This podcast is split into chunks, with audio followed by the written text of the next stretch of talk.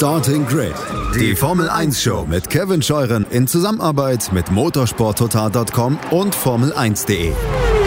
Keep racing Auf meinsportpodcast.de. Einen schönen guten Tag und herzlich willkommen zu Starting Grid, eurem Formel 1 Podcast auf meinsportpodcast.de. Mein Name ist Kevin Scheuren und die Vorschau auf den großen Preis von Ungarn steht an. Der Traditions mäßig letzte Grand Prix vor der Sommerpause.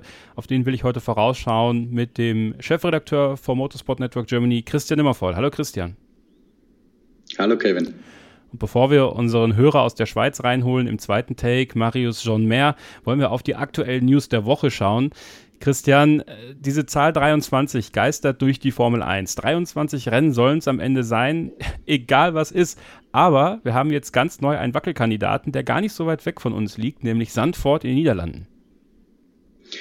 Es ist natürlich in Sandford genauso wie in allen Ländern, dass letztendlich die Formel 1 Formel 1 sein kann. Äh, aber das ändert nichts dran an gegebenenfalls lokalen äh, Vorschriften, Verordnungen, Gesetzgebungen, wie auch immer. In, in Sandford konkret, das ist ja das Volksfest, auf das alle hinfiebern, äh, außer vielleicht Lewis Hamilton, der hat da vielleicht, der hat da vielleicht ein bisschen Respekt davor.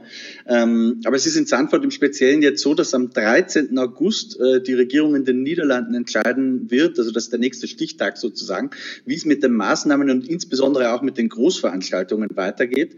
Ähm, und das ist deswegen signifikant, weil die Veranstalter in Zandvoort ja immer klar gemacht haben, dass sie ihren Event nur abhalten wollen, wenn sie das von vollen Rängen tun können. Also es ist ja jetzt auch im Raum, dass man es vielleicht mit äh, zwei Drittel oder so machen kann. Ich könnte mir vorstellen, ähm, dass man da vielleicht auch einen Kompromiss findet. Aber Stand heute ist es so, dass man in Zandvoort sagt, nee, wir machen bei Full House ähm, und ansonsten nicht. Und wir sehen ja die Zahlen in ganz vielen Ländern. Ich habe gerade vorhin Kevin Kevin noch äh, ein bisschen Nachrichten gelesen, habe auch äh, gesehen und gelesen und wahrgenommen, dass selbst in Israel, wo äh, am Anfang sehr schnell geimpft wurde, die Zahlen wieder sehr stark steigen mit der Delta-Variante.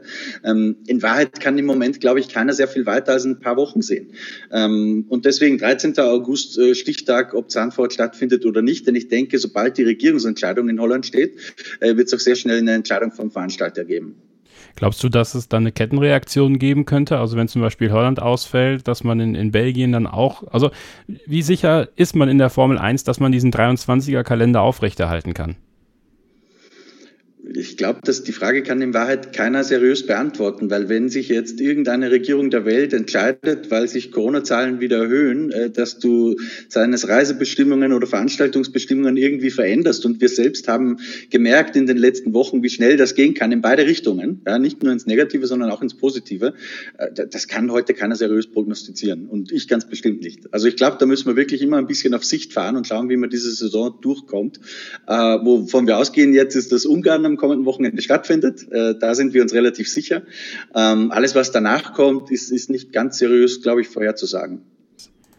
Aber jetzt mittlerweile wieder schon ganz ans Ende der Saison gedacht, Christian, und zwar an das Saisonfinale in Abu Dhabi. Da geistert jetzt auch eine Geschichte rum, dadurch, dass das Vereinigte Arabische Emirat auf der roten Liste von Großbritannien steht, was ja nun mal die Heimat von sieben bzw. acht von zehn Formel 1 Teams ist, äh, dass dieses Saisonfinale ganz woanders hin verlegt werden könnte.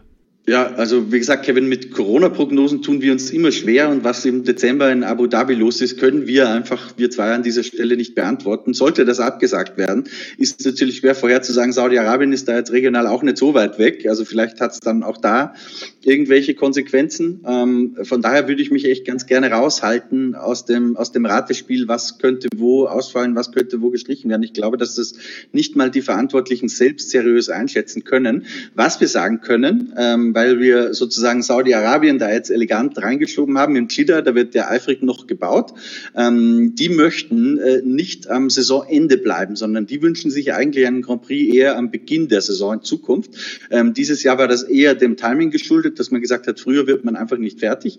Aber ab nächster Saison würden die eigentlich gern einen früheren Grand Prix halten. Also wenn wir theoretisch ein Worst-Case-Szenario haben, und da sind, begeben wir uns jetzt äh, in total spekulatives Glatteis in Wahrheit, aber dass zum Beispiel Saudi, äh, Abu Dhabi ausfällt, Saudi-Arabien aber stattfinden kann, dann hätten wir da äh, Saisonfinale dieses Jahr, möglicherweise, ist nicht ganz ausgeschlossen. Ähm, und gleichzeitig ist der Fall auch nicht ausgeschlossen, dass nächstes Jahr zum Beispiel mit Australien irgendwas nicht klappt oder so und Saudi-Arabien sehr früh in der Saison stattfindet, dann vielleicht sogar wir zwei Saudi-Arabien Grand Prix hintereinander haben. Ähm, Da freuen sich alle Menschenrechtsorganisationen, die an der Formel 1 Interesse haben. Aber das könnte rein theoretisch passieren. Aber wie gesagt, ich finde es ganz schwierig, über den Kalender zu sprechen, weil da können auch wir beide nur, ähm, in Wahrheit können wir da nur raten und nichts Seriöses dazu beitragen. Ja, dann machen wir doch mit dem Ratespiel und äh, obwohl, da kann man ja wahrscheinlich doch ein bisschen was Seriöseres zu beitragen, Christian. Äh, Silly Season ist das Stichwort und da ist ja tatsächlich. Sehr viel seriöser, weil da reden sehr viele der handelnden Personen, wenn auch häufig nur off-Record, ähm, aber man kann sich da schon zu seinem Puzzle zusammenfügen, da ist man nicht von Viren abhängig. Das ist ein ganz anderes Thema. Ja, äh, wir haben letzte Woche bei Starting Grid, oder hast du, äh, beziehungsweise klar gesagt, Valtteri Bottas und Alfa Romeo, das ist etwas, was Substanz Substanz hat. Und Toto Wolf hat sich jetzt auch erstmals geäußert in eine Richtung, die ich als Valtteri Bottas jetzt nicht unbedingt beruhigend sehen würde, wenn es darum geht, mein Cockpit bei Mercedes zu behalten. Es hängt natürlich immer viel vom, vom Kontext der Frage ab, die man beko gestellt bekommen hat. Wir haben ja auch, ich habe ja auch letzte Woche gerade mit äh, Toto Wolf gesprochen nach dem Crash in Silverstone. Ähm, ich glaube, dass es naheliegend ist, dass äh, Toto Wolf versuchen wird, ähm, seine Fahrer irgendwo wieder vernünftig unterzubringen, weil ich glaube, das Signal, um auch in Zukunft äh, ein attraktiver Partner zu sein für junge Fahrer wie zum Beispiel George Russell, ähm, ist, dass du das Gefühl hast, wenn ich bei Toto Wolf hingehe, äh, wird um mich gesorgt. Ja? Selbst für den Fall, dass es irgendwie irgendwann mal, das halt in jeder Beziehung so irgendwann mal zu einer Trennung kommt. Und ich glaube, dass er jetzt einfach ähm, sich ein bisschen darum kümmern möchte, sofern das mit George Russell klappt, wovon, sind wir mal ganz ehrlich, die meisten ausgehen, ähm, dass man, dass er dann versuchen würde, irgendwie in irgendeiner Form weitere Bottas zu unterstützen. Das könnte jetzt bei Williams zum Beispiel passieren, theoretisch. Ich glaube aber, dass es eher in eine andere Richtung geht, sondern ich glaube, dass die alte WG-Kumpelei, die Seilschaft zwischen Fred Vasseur und Toto Wolf da vielleicht zuschlägt. In welcher Form das konkret Unterstützung wäre, weiß ich nicht genau. Ähm, Motoren können es ja in dem Fall nicht sein, aber vielleicht äh, schaut man sich irgendwie um einen Sponsor um oder um eine Zusammenarbeit anderer Art. Da wird es Möglichkeiten geben, denke ich. Ähm, aber das kann ich mir sehr, sehr gut vorstellen. Und um den Draht dann gleich weiter zu spinnen, das ist auch gerade so ein Gerücht, das sich erhärtet, wäre vielleicht noch zu früh gesagt, aber wo es doch das eine oder andere Indiz gibt, ähm, wenn man mit ein paar Leuten spricht, äh, nämlich dass Toto Wolf versuchen wird, Nick de Vries, das ist ja äh, der einzige GP2-Meister oder Formel 2-Champion der letzten Jahre, an den ich mich erinnern kann, der überhaupt nicht äh, in die Formel 1 irgendwo eine Chance bekommen hat, ähm, dass man den vielleicht versuchen wird, eher statt George Russell bei Williams zu parken und dann würde natürlich die Variante Valtteri Bottas zu Alpha sehr viel Sinn ergeben. Aber ich gebe dir recht, Kevin, dass gerade jetzt in dieser Zeit Toto Wolf sich so äußert, ist zwar im, auf den ersten Blick Valtteri Bottas freundlich, auf den zweiten Blick äh, kann man aber auch daraus so ein bisschen lesen, hm, mit dem Gedanken setzt man sich offensichtlich ein wenig auseinander, dass es nicht mit Valtteri Bottas bei Mercedes weitergehen könnte. Okay, jetzt hast du einen Namen reingebracht für Williams mit Nick, aber es gibt da ja noch einen anderen Nico, nämlich Nico Hülkenberg, Christian, der in der Bild am Sonntag letzte Woche gesagt hat, entweder es klappt jetzt oder äh, meine Formel 1 Karriere bei einem aktiven oder eine aktive Formel 1 Karriere ist vorbei. Also er macht dann weiter Testfahrer, aber ein, ein festes Cockpit hat er nicht. Er wurde ja auch mit Williams in Verbindung gebracht. Äh, also würdest du da eher sagen, hm, Nico, das war's für dich? Also erstmal, ich würde es mir sehr, sehr wünschen für Nico Hülkenberg, weil ich wirklich glaube, dass er vom, äh, vom Können her in die Formel 1 gehört, nach wie vor. Das hat er auch bei seinen Ersatzeinsätzen gezeigt. Aber wenn wir die Liste der Teams, die habe ich jetzt mal vor mir hergelegt, ähm, durchgehen, dann bleibt nicht viel übrig. Ja? Also Mercedes wird es nicht werden, Red Bull wird es nicht werden, McLaren wird es nicht werden, Aston Martin wird es nicht werden. Auch die zwei sind locked in. Alpine ist dicht, Ferrari ist dicht, Alpha Tauri kommt ja nicht in Frage. Alfa Romeo könnte theoretisch sein. Allerdings habe ich da eher die Befürchtung, sollte man sich für weitere Bottas entscheiden, hat man schon einen Routinier und würde wahrscheinlich eher einen eher jüngeren Fahrer reinsetzen, zum Beispiel einen Callum Eilert oder einen Robert Schwarzmann, irgendjemanden aus, aus, aus der Kategorie. Ich kann mir schwer vorstellen, dass Bottas und Hülkenberg für Alfa Romeo fahren würden. Das ist, glaube ich, eine Entweder-Oder-Geschichte. Könnte aber natürlich auch theoretisch für Nico sprechen, wenn es Bottas zu Williams zieht, ist aber sicher die unwahrscheinlichere Variante. Haas fällt weg. Ähm, Ähm, da hat Günther Steiner ja de facto schon bestätigt, dass es mit den beiden weitergeht, wenn es auch noch nicht ganz offiziell ist. Und dann bliebe nur noch Williams, ähm, wo ich Jost Capito kürzlich in der Pressekonferenz gefragt habe, ob auch Nico Hülkenberg einer der Kandidaten ist. Und er hat dann ja äh, mehr oder weniger nichtssagend geantwortet, jeder ist ein Kandidat. Ja, das würde ich jetzt nicht so hoch gewichten. Also ich fürchte, die Chancen für Nico Hülkenberg stehen nicht wahnsinnig gut. Er hat wirklich nur eine sehr kleine Außenseiterchance, die ich jetzt auf ungefähr fünf bis zehn Prozent Maximum beziffern würde, dass das nochmal was wird. Aber wie gesagt, das ist nur eine Einschätzung äh, des Realismus sozusagen. Ich würde es ihm eigentlich wünschen, weil ich glaube, dass er vom Talent her schon zu den 20 Besten gehört. Das ist äh, eine dünne Chance für Nico Hülkenberg, aber solange sie da ist, wird er sie, glaube ich, wahren. Und ja, dadurch, dass er ja Aston Martin und Mercedes-Entwicklungstestfahrer, wie auch immer geartet ist, ist ja der Weg zu Williams vielleicht doch gar nicht so zu, wie man jetzt denkt. Das werden wir weiter beobachten. Das könnt ihr dann auch immer auf motorsporttotal.com nachlesen äh, oder auf formel1.de, was da die neuesten Informationen sind. Ebenso natürlich am Wochenende, Christian, wenn der große Preis von Ungarn ansteht. Und neben dem ganzen Sportlichen halt natürlich dieser Crash zwischen Lewis Hamilton und Max Verstappen, so ungern ihn die Hörerinnen und Hörer, Zuschauerinnen und Zuschauer äh, thematisiert sehen wollen, weil sie dieses Thema langsam über sind. Für die Stewards und für die beiden Teams ist dieses Thema tatsächlich noch nicht vorbei. Doch, es ist auch für die Leser und Zuhörer noch nicht vorbei, Kevin, denn es gibt natürlich immer ein paar, die sagen, wir können nicht mehr davon hören. Ähm, Tatsache ist, das sind die mit großem Abstand bestgelesenen Artikel auf unseren Webseiten. Also da gibt schon noch ein sehr großes Interesse dran. Äh, tatsächlich geht es jetzt in die nächste Runde und zwar findet am Donnerstag ein Hearing statt, denn Red Bull hat, äh, da hat man sich ja nicht ganz klar geäußert dazu, aber am 23. Juli, jetzt muss ich selbst mal im Kalender nachschauen, wann das eigentlich war, das war der Freitag. Ähm, da hat Red Bull äh, die Absicht, einen Protest einzureichen, bei der FIA deponiert. Ähm, da hat man sozusagen sich die Optionen, in die nächste Instanz zu gehen, offen gehalten. Und jetzt passiert genau das, was mit Sebastian Vettel und Ferrari passiert ist, als man in Kanada dieses Überholmanöver gegen Lewis Hamilton gesetzt hat. Du erinnerst dich, ich glaube, es war 2019. Äh, ja. Mit Jahreszahlen bin ich immer ganz schlecht.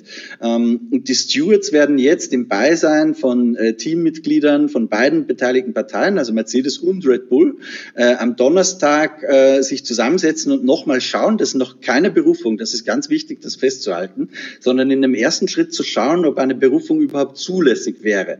Das heißt, ob es das berühmte Schlagwort ist New Evidence, ob es neues Beweismaterial gibt, das signifikant und relevant ist. Es kann auch sein, dass Red Bull zum Beispiel neues Beweismaterial vorlegt an die Stewards, ähm, die Stewards dann aber sagen, okay, das ist zwar neu und haben wir am Silverstone-Wochenende selbst noch nicht gesehen, aber es ist weder signifikant noch relevant, deswegen habt ihr auch keinen Fall und es geht auch nicht weiter.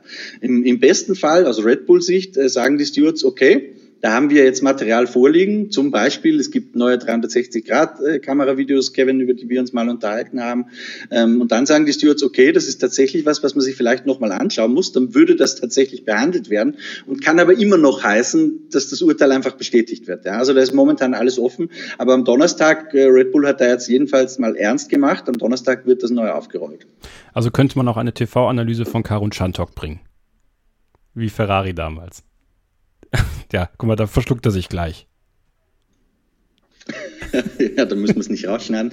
Wenn wir es elegant einwählen, genauso ja. ist es. Ähm, da hat sich Ferrari damit natürlich ein bisschen lächerlich gemacht, weil die wollten einfach irgendwie protestieren ähm, und haben halt alles Mögliche zusammengesucht, unter anderem eine Fernsehanalyse von Karon Klantok am Skypad. Und damals haben die Stewards tatsächlich gesagt, okay, nee Leute, das ist zu dünn, das ist nicht signifikant, nicht relevant und deswegen gibt's ja keinen neuen Fall und haben das genau in der Instanz, die wir jetzt am Donnerstag erleben, äh, haben das dann abgewürgt. Und jetzt machen wir eine kurze Pause und dann sind wir gleich zurück hier mit Marius Jean-Mer, unserem Hörer aus der Schweiz, der mit uns dann ein bisschen detaillierter auf den großen Preis von Ungarn vorausschauen wird und vielleicht noch das eine oder andere Thema mitgebracht hat, über das er gerne sprechen möchte. Hier bei Starting Grid, dem Formel 1 Podcast auf Mein Sport. Schatz, ich bin neu verliebt. Was?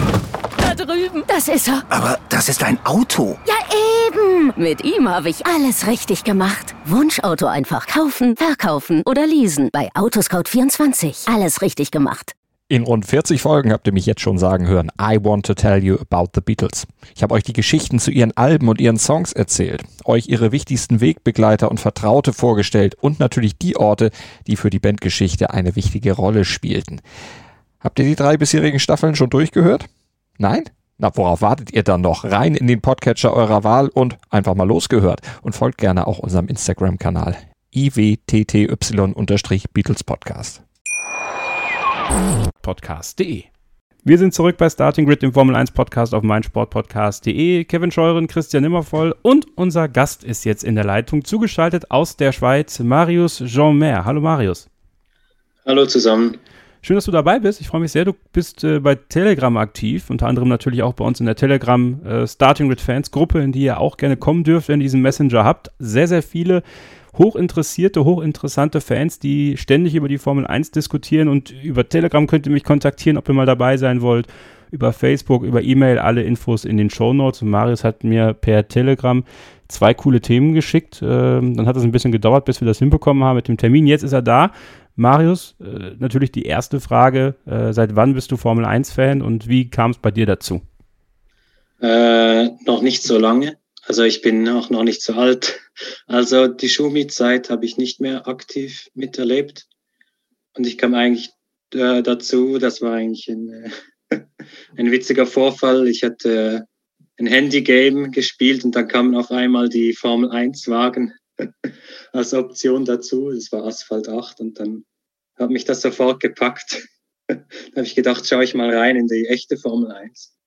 Dann seitdem bin ich geblieben, ja. Äh, wie lang, wie lang ist das jetzt? Wie alt bist du? 19. 19, okay. Und, und seit wann verfolgst du dann die Formel 1? 2017. 2000, also das ist ja. wirklich noch sehr, sehr frisch, aber immer, also schon noch vor Drive to Survive, also wieder mal ja, anderer, genau, genau. anderer Zugang zur Formel 1. Wie, wie guckst du die Formel 1? Guckst du die im SRF oder, oder hast du F1 TV oder sowas? Äh, SRF, ja. Also ich bin damit auch zufrieden und die Werbepausen sind jetzt nicht so fatal. Also das kann ich aushalten, ja. Okay, gut. Also es gab, wir hatten ja auch vor einigen äh, Monaten mal eine TV-Kritik hier, haben wir auch über den SRF gesprochen. Ja. Also würdest du sagen, da ist trotzdem soweit alles in Ordnung in der Berichterstattung? Ja, ich finde es wirklich nicht schlecht. Eben, wir haben ja Marc Suhr bei einigen Rennen als Experten dabei. Und ansonsten finde ich es auch, also der Kommentar ist eigentlich völlig okay. Also ich bin zufrieden.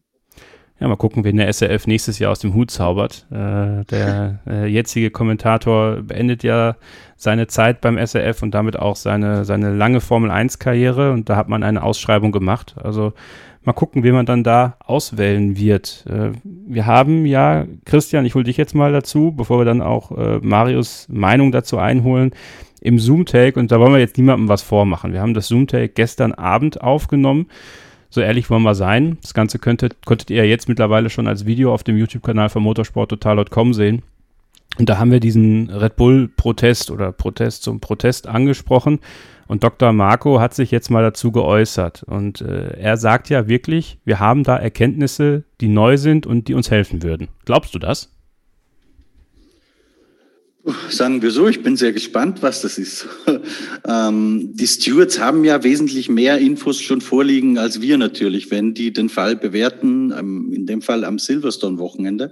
Das heißt, ich bin wirklich sehr gespannt, womit Red Bull da daherkommen mag, denn ich glaube nicht, dass Großtelemetriedaten oder ähnliches da noch kommen, ähm, die nicht ohnehin schon bekannt waren. Äh, es gibt doch eigentlich alle TV-Onboards-Aufnahmen, die hatten die auch alle schon, äh, die da irgendwie vorliegen. Also es würde mich überraschen, sprechen. Aber äh, Herr Dr. Marco äh, wird mit Sicherheit auch nicht eine Ankündigung machen, wo dann nichts dahinter steckt. Von daher, äh, ich bin genauso gespannt wie alle anderen Zuhörer auch. Also wir hatten ja bei uns in der Telegram-Gruppe, das ist einerseits ist es witzig, andererseits wäre es ja schon irgendwie fatal, wenn es so wäre, Christian, irgendwie so die Annahme, dass Red Bull irgendwelche äh, Briefings zugespielt bekommen hat, in denen Lewis Hamilton angeordnet worden ist, Lewis Hamilton, äh, Max Verstappen abzuräumen oder sowas. Also ich, Na, das, das, das halte ich für ausgeschlossen. Ja, natürlich. Also, du meinst jetzt über irgendwie in einem Team-Meeting, das ja, genau. so schießt dann ab. Ah, ne, das, also da, wenn dem so wäre, wollen wir uns für eine Sekunde mal auf dieses Gedankenspiel einlassen, was wirklich völlig absurd ist.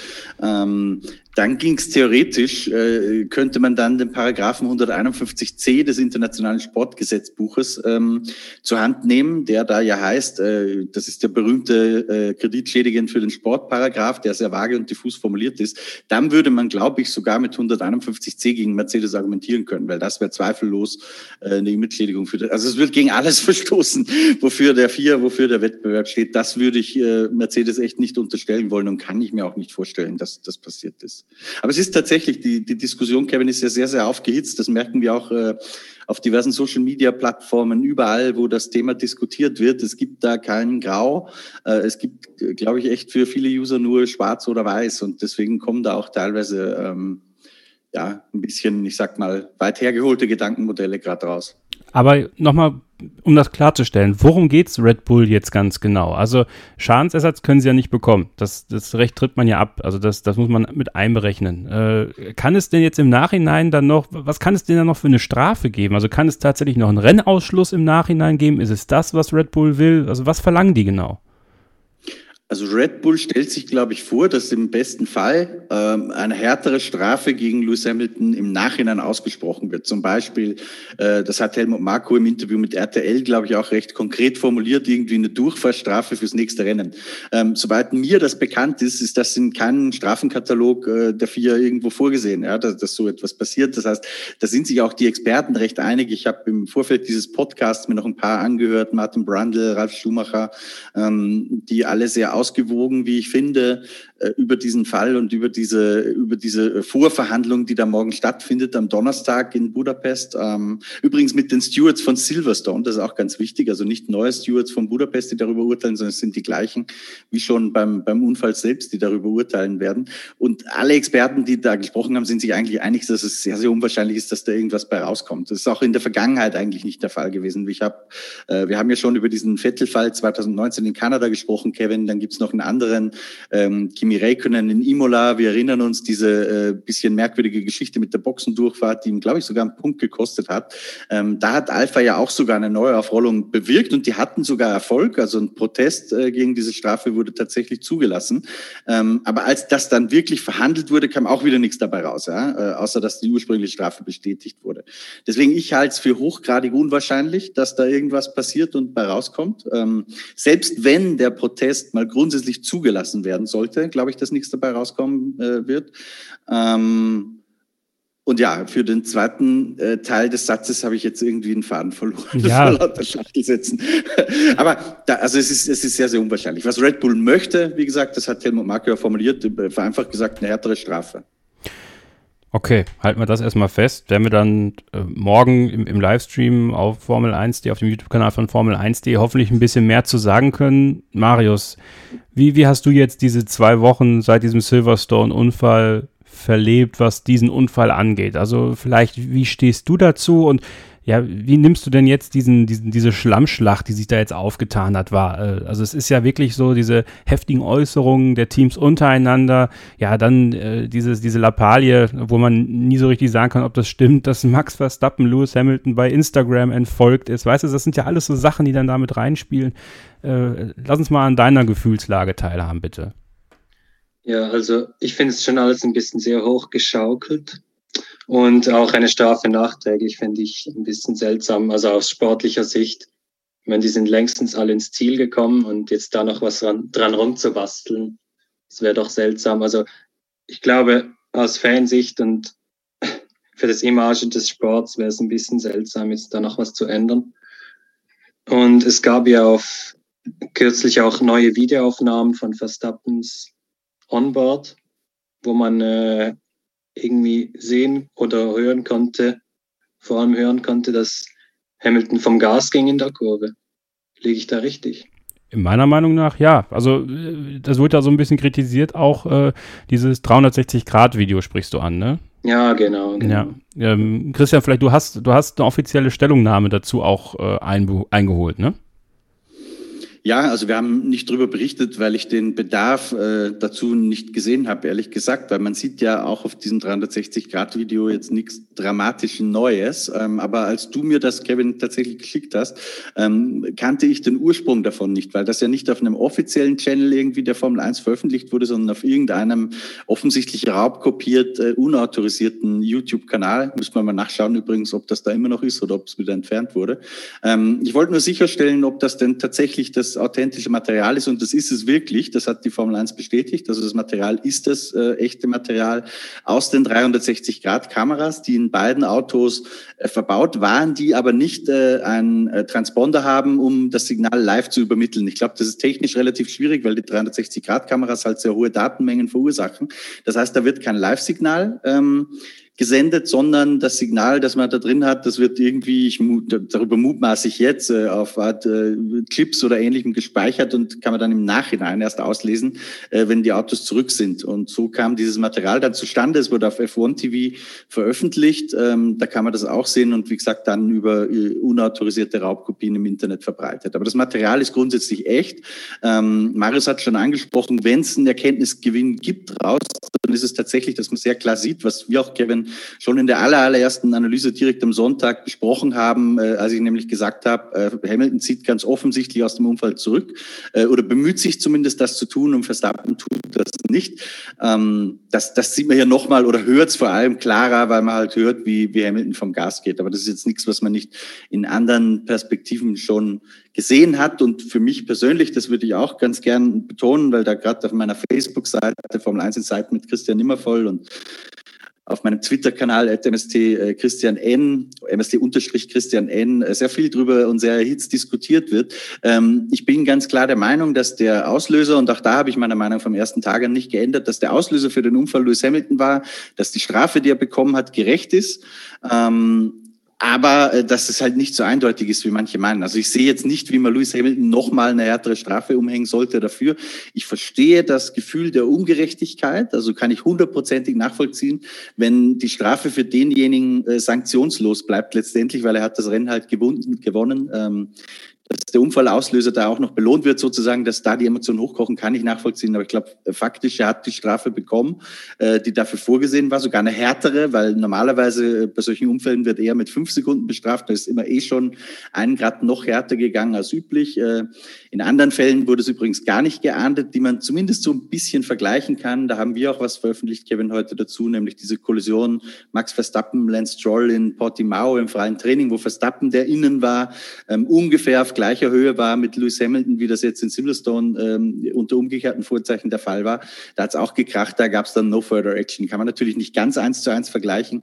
Äh, erstens, weil es ein freies Training war, zweitens war Verstappen schon länger daneben, drittens war Verstappen viel weiter innen als Lewis Hamilton, aber die, die Argumentation von Christian Horner, die er damals gebracht hat, in einer sehr erhitzten Diskussion mit Johnny Herbert bei Sky, dass dem die Kurve gehört, der innen ist, ähm, die ist natürlich schon kritisch zu sehen unter den neuen Vorzeichen, weil das hat er am Sonntag in Silverstone äh, nicht mehr so bewertet. So, Marius, jetzt haben wir dich unterbrochen. Jetzt äh, führ bitte deinen Gedanken weiter. Also ja, äh, Lewis Hamilton ist vom Gas gegangen. Ja, ich wollte nur kurz sicher gehen. Das hat jetzt auch ein bisschen neue Informationen gebracht. Ähm, eben, mit, ich meine, im Nachhinein immer dran rumfallen wäre wirklich seltsam. Und ja, es war einfach Pech. Ich meine, niemand konnte wissen, wie schwer der Einschlag war. Und ursprünglich wurde auch gesagt, äh, Hamilton hätte das Rennen nicht beenden können mit dem Schaden, den er an der Felge, glaube ich, davon getragen hat. Was man dann später dann wieder revidiert hat, dass man gesagt, okay, er hätte doch das Rennen beenden können. Also ich meine, das war auch einiges an Risiko dabei für Hamilton, hätte genauso gut auch ausscheiden können. Und eben die Strafe darf man ja nicht daran messen, wie sehr jetzt, wie stark jetzt der Einschlag von Verstappen war beziehungsweise ob jetzt Hamilton das Rennen noch gewinnen kann mit dieser Strafe. Ich meine, mehr als zehn Sekunden wäre dann schon eine drakonische Strafe. Durchfahrt ist ja, Durchfahrtsstrafe ist ja dann schon ein ordentlicher Schritt weiter. Also, ja, ich würde da eigentlich wirklich nichts mehr dran ändern. Es war natürlich etwas unglücklich so, wie es jetzt rausgekommen ist. Wir machen jetzt mal eine kurze Pause und dann werden wir das Thema so ein bisschen mitnehmen in den nächsten Abschnitt, aber von einer anderen Warte sehen, nämlich dahingehend, was jetzt passiert in Budapest, in der Nähe von Budapest in Magyarod. Ob es da wieder knallen könnte oder was jetzt beide tun sollten, um ihre WM-Chancen nicht zu gefährden. Bleibt dran hier bei Starting Grid. Schatz, ich bin neu verliebt. Was? Drüben. Das ist er. Aber das ist ein Auto. Ja, eben. Mit ihm habe ich alles richtig gemacht. Wunschauto einfach kaufen, verkaufen oder leasen. Bei Autoscout24. Alles richtig gemacht. Im Formel 1 Podcast auf meinsportpodcast.de. Wir sind zurück bei Starting Grid, dem Formel 1 Podcast auf meinsportpodcast.de. Der große Preis von Ungarn steht an, Traditions, äh, traditionell, so muss es richtig sein, der letzte Grand Prix vor der Sommerpause. Ein Rennen, das bei Fans sehr beliebt ist. Dieses Jahr haben wir ja wieder volles Haus in Ungarn. Viele von euch sind ja auch unterwegs dahin. Also wenn ihr da seid, wenn ihr vor Ort seid, schickt gerne Bilder per Mail oder gerne auch über die Insta-Stories. Markiert uns da, wir teilen die sehr gerne oder Telegram, Facebook. Also wir wollen sehen, wie ihr den großen Preis von Ungarn erlebt und da bin ich sehr auf eure Impressionen gespannt. Sehr gespannt bin ich auch darauf, wie es zwischen Lewis Hamilton und Max Verstappen weitergeht. Marius, es ist ja so, dass es nicht das erste Rodeo in Sachen Weltmeisterschaft für Lewis Hamilton ist. Für Max Verstappen ist es das aber. Und ich habe mir da viele Gedanken drüber gemacht in den letzten Wochen und ich glaube, dass in Silverstone jede Menge zusammengekommen ist, was äh, Red Bull und Max Verstappen nicht so geschmeckt hat. Erstens mal die Pole Position von Mercedes am Freitag. Ich glaube, dass man da schon überrascht war, dass sie plötzlich vor denen waren. Dann hat man diese überemotionalisierte Stimmung in Silverstone gehabt, wo natürlich viele pro Hamilton waren die meisten sicher eher vielleicht sogar pro Russell, muss man im Nachhinein sagen, aber da kam dann viel zusammen, was sich Samstag aufgebaut hat, was dann Sonntag explodiert ist. Und jetzt ist es ja so, dass Lewis Hamilton im Grunde genommen ja genau das jetzt, glaube ich, erreicht hat, was man erreichen muss und was er auch schon oft erreicht hat, mit Nico Rosberg zum Beispiel auch als Teamkollegen damals, nämlich äh, diesen Psychokrieg so ein bisschen zu führen. Und da ist Lewis Hamilton extrem stark drin. Wir haben jetzt wochenlang darüber gesprochen, ob Max Verstappen in Lewis Hamiltons Kopf ist. Glaube ich nach wie vor, dass das auch der Fall war. Wie groß siehst du jetzt das Risiko, Marius, für Max Verstappen, dass das Pendel just vor der Sommerpause, und Lewis Hamilton ist ja bekannt dafür, in der zweiten Saisonhälfte einige Rennen zu haben, die ihm sehr liegen, umschlägt und dass es Max Verstappen, was da in Silverstone passiert ist, nachhaltig schaden kann im Kampf um die WM? Also der Zeitpunkt für seinen Crash ist natürlich für Verstappen denkbar schlecht. Und eben schon die, wie du angesprochen hast, die Pole am Freitag. Es war eine Überraschung, weil die drei, vier Rennen davor waren für Red Bull, abgesehen von Frankreich vielleicht, wo sie äh, viel knapper dran waren, aber die beiden Österreich-Rennen waren klar auf ihrer Seite vom Auto her. Da hätte natürlich auch Perez ein besseres Ergebnis rausholen können wenn die Umstände geklappt hätten. Auf alle Fälle, ja, es kommt halt darauf an, wie das Auto sich entwickelt. Ich meine, Mercedes hat ja in Österreich gesagt, ja, das waren die letzten Updates, nachdem es zuerst irgendwie gar keine Updates hätte mehr geben sollen. Und jetzt werden wir sehen, wie viel sie investieren nach der Sommerpause. Ähm, aber auch wenn Lewis Hamilton das schlechte Auto hätte nach der Sommerpause, könnte er natürlich noch stärker sein als bisher. Das heißt, ich hoffe, wir werden weiter einen entspannten WM-Kampf sehen. Aber Verstappen ist zwar jung und hat noch nie einen WM-Kampf gehabt, aber er ist ja trotzdem sehr erfahren schon für sein Alter. Ist ja der jüngste Fahrer, der damals gestartet ist, seine Karriere. Und klar ist ein vielleicht immer noch ein bisschen ein Hitzkopf, aber er hat sich sicher schon beruhigt im Vergleich zu den früheren Jahren. Und ja, ich glaube, wir werden es sehen. Also es kann so oder so ausfallen, je nachdem. Das was jetzt halt auch in Ungarn passierte. Das ist es nämlich. Also ich finde tatsächlich, Christian, dieses es kann so oder so ausgehen, es ist total passend. Also ich, ich habe so ein bisschen, ich habe so ein bisschen das Gefühl, dass das jetzt gerade, also auf, auf vielen Ebenen dann doch Lewis Hamilton eher gelegen kommt, weil jetzt ist ja Max Verstappen in der Situation, wo ich denke, er zeigen muss, dass er reifer geworden ist. Also glaubst du, er hat dieses Instant Learning aus Silverstone und würde jetzt in Budapest, und es ist ja durchaus auch eine Strecke, wo wir auch Lewis Hamilton schon hart haben fahren sehen, zum Beispiel gegen Nico Rosberg 2014 in der letzten Runde, wo er ihn in Kurve 2 ein bisschen hat verhungern lassen außenrum, dass das ja natürlich, wenn sie auf 1 und 2 starten, direkt in der ersten Runde wieder passieren kann, dass er vielleicht jetzt diese Weitsicht hat und jetzt nicht auf Teufel komm raus, da dann vielleicht reinzieht und wieder eine Berührung äh, in Kauf nimmt, weil so oft ausscheiden kann Max Verstappen jetzt auch nicht. Natürlich Lewis Hamilton auch nicht, aber wir gehen jetzt mal davon aus, dass Max Verstappen eigentlich der Favorit ist. Grundsätzlich der Papierform nach müsste er das auf dem Hungaroring eigentlich sein. Das ist eine Strecke, die Red Bull äh, historisch gesehen immer schon sehr gut gelegen hat. Was die Wahrscheinlichkeit einer Kollision betrifft, würde ich sagen, naja, gesunken ist sie jetzt nicht gerade. Einfach weil die, ähnlich wie bei den Fans, wird es ja auch bei den beiden Fahrern so sein, dass sich da natürlich Emotionen aufgestaut haben. Ja, da hängt, glaube ich, auch viel davon ab, äh, wie verläuft der Mediendonnerstag. Finde ich übrigens sehr schade, dass man äh, Max und Louis und am Freitag dann auch Toto Wolf und Christian Horner nicht in die gleichen PK-Segmente Akzente gesetzt hat äh, für eine direkte Konfrontation oder einen direkten Austausch. Das hätte ich sehr spannend gefunden. Äh, das hat man aber nicht gemacht, leider seitens der vier. Ähm, aber je nachdem, ob das dann sehr friedlich verläuft oder ob da die Fronten verhärtet bleiben, äh, kann ich mir schon vorstellen, dass da vielleicht in einem Rennen, in einer erhitzten Situation, die vielleicht schon ein bisschen Vorgeschichte hat von ein paar Runden davor, also können wir ja nicht vorhersehen, aber dass das dann schon das Potenzial hat, dass es nochmal kracht. Vielleicht nicht unbedingt direkt in Ungarn, vielleicht auch bei einem der anderen Rennen.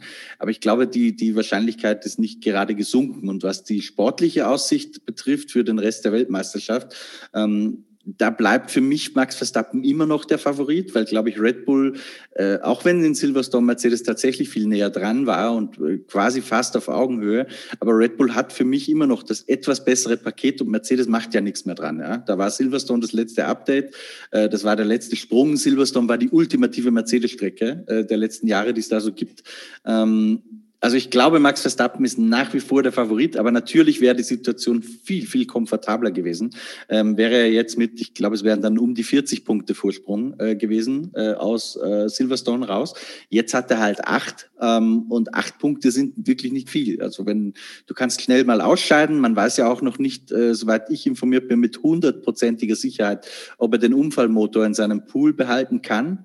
Ähm, das wäre natürlich auch ein Rückschlag, weil wenn der fehlt, dann droht auch später in der Saison mal eine Strafe. Das kann natürlich auch bei Mercedes passieren, wissen wir nicht. Also da gibt es sehr viele Dinge, die, die da noch reinspielen. Aber grundsätzlich glaube ich, Max Verstappen für mich schon Favorit. Aber was jetzt natürlich ist, äh, da ist Druck da. Ähm, weil mit 40 Punkten Vorsprung fährst du dich ein bisschen entspannter. Und wenn du dann in Budapest das vielleicht sogar noch weiter ausbauen kannst, äh, auf 48 bis 50 Punkte, wenn er da das Rennen planmäßig, sage ich jetzt mal, in der Formel 1 ist ja bekanntlich nichts planmäßig, äh, aber planmäßig gewinnt, tja, dann sage ich, hat er entspannte vier Wochen. Das ist jetzt natürlich ein bisschen weniger relaxed. Marius, denn es kann ja durchaus sein, dass äh, mit einem gewissen Ergebnis Lewis Hamilton plötzlich in die Sommerpause geht und wieder Führender in der WM ist. Ähm, und das ist ja nun mal etwas, das äh, Max Verstappen vielleicht vor ein paar Wochen selber noch gar nicht so im Kopf hatte. Und das würde ihm dann natürlich vier Wochen lang irgendwo hinterherhängen, wenn das passieren würde, ne? Ja, also es kann ja immer schnell gehen in der Formel 1. Wir wissen nie, was passiert. Und ich meine, wenn das passieren würde, dann wäre es schon sehr auf Hamiltons Seite. Wenn dann Max mehr Risiko eingehen muss wie bisher, dann können vielleicht noch mehr Fehler passieren. Und wenn wir jetzt vergleichen mit Hamilton, klar, er hatte bis jetzt auch einen paar Fehler in dieser Saison, also mehr als zuvor, als er keine wirkliche Konkurrenz hatte. Aber jetzt hat er sich auch schon wieder herangerobbt, punktemäßig. Und äh, er ist ja eigentlich in der Jägerposition. Und da kann man natürlich auch ein bisschen mehr Risiko eingehen. Das heißt, für Verstappen könnte es ungemütlich werden. Vor allem Je nachdem, äh, wie dieses Rennen jetzt ausgeht, ja. Vor allem das Problem ist, Max hat halt schon diese zwei DNFs, ne? Also das ist äh, im Endeffekt etwas, äh, was da was da hinterherhängt. Also Baku und, und Silverstone, das ist äh, tatsächlich schwierig. Ähm, das kann dann, wenn dann noch was dazu käme, dann schon dafür sorgen, dass dieser Punktevorsprung immer weiter schmilzt und dann, ja, wir, glaube ich, einen sehr, sehr spannenden WM-Kampf bis zum Schluss haben können. Ich, ich würde jetzt einfach mal diesen Tipp schon, Tipp schon vorwegnehmen wollen. Glaubt ihr, Christian, fangen wir mit dir mal an, dass sich äh, Max Verstappen und Lewis Hamilton in, in Budapest gleich mal wieder zumindest berühren? Boah, das weiß ich nicht, Kevin. Also, so, ich sage immer, ich bin kein Hellseher und auch in dem Fall nicht. Aber wie ich vorhin schon gesagt habe, ich glaube schon, ähm, also wenn nicht am Donnerstag irgendeine Form von Handshake oder zumindest friedlichere Töne da sind, dann glaube ich schon, dass das sehr erhitzt ist zwischen den beiden. Und wenn die Stimmung aufgeheizt ist, äh, dann ist auch eine Kollision nochmal wahrscheinlicher. Weil ich glaube, wenn dann Verstappen zum Beispiel führt und Hamilton dahinter was probiert, dann wird der sagen, ey, du kommst mit Sicherheit nicht so leicht an mir vorbei. Und äh, wenn du so, äh, so eine Geisteshaltung natürlich mitträgst, und für Hamilton wird das vielleicht genauso gelten, ja, weil der wird erst recht zeigen wollen, dass er dann vorbei will. Also natürlich kann das krachen. Aber das ist, äh, ich glaube, das ist ja genau das Schöne und das macht diesen Kampf auch äh, echt zu einem epischen Duell. Keiner weiß, wie es ausgehen wird, keiner weiß, wie es weitergehen wird. Ähm, ich freue mich echt drauf. Das, das wird eine richtig, richtig geile zweite Saisonhälfte.